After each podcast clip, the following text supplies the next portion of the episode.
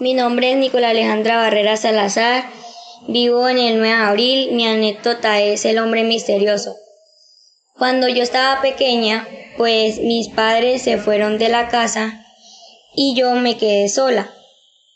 Entonces empecé a escuchar unos ruidos afuera en el patio. Y yo, como era muy pequeña, era muy, muy misteriosa. Y yo me asomé por la ventana y vi a un hombre vestido de negro. Yo me asusté, corrí y me entré al cuarto. Y luego, cuando estaba un poquito más grande, hice una pijamada con mis primos. Entonces, pues en ese tiempo la mamá también estaba trabajando. Nosotros fuimos al baño y se y volvió a aparecer el hombre misterioso. Y yo, pues como ya estaba grande, pues no me daba miedo.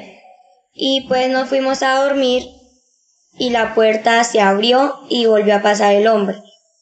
Y luego en ese tiempo una señora dijo que ahí por esta calle habían matado muchas personas y que de pronto era un alma en pena.